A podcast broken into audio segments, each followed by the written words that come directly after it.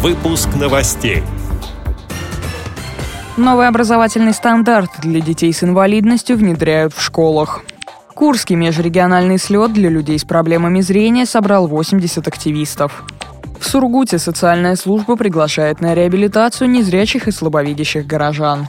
Сотрудники Астраханской библиотеки для инвалидов по зрению поучаствовали в акции «Пришло время читать».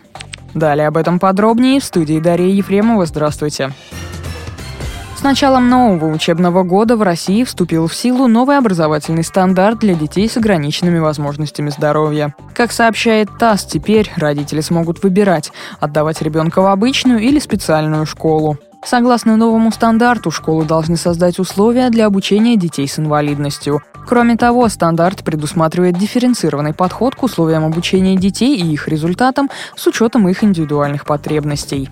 Специалисты Института Реакомп совместно с экспертами перед началом нового учебного года проверили готовность московских школ к приему детей с инвалидностью. По результатам мониторинга сделан вывод, что в них созданы условия для обучения. Тем не менее, общественники выявили ряд недостатков. Руководители учебных заведений заверили активистов в том, что все замечания будут устранены, сообщает пресс-служба ВОЗ.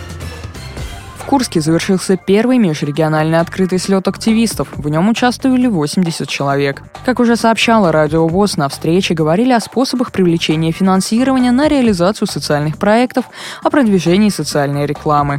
Какие еще темы поднимались на слете, рассказала одна из организаторов Оксана Клецкина. Был очень интересный блок, посвященный информационной политике ВОЗ. Также большой блок – это привлечение дополнительного финансирования. У нас была лекция по всем видам фандрайзинга.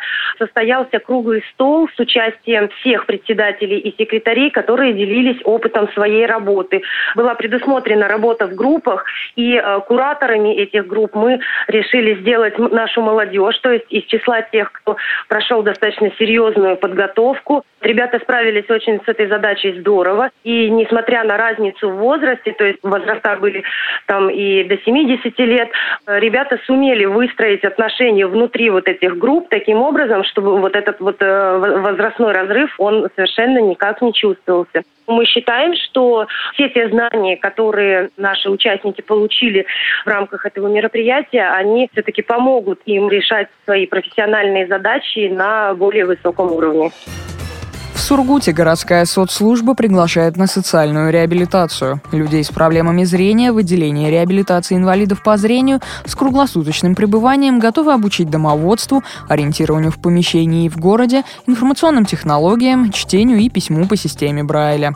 В расписание также включены тренировки в тренажерном зале, беседы с врачом, психологические тренинги, посещение бассейна, экскурсии, а по вечерам настольные игры, аудиокниги, веселые посиделки с чаепитием сообщает интернет-портал юграньюз.ру.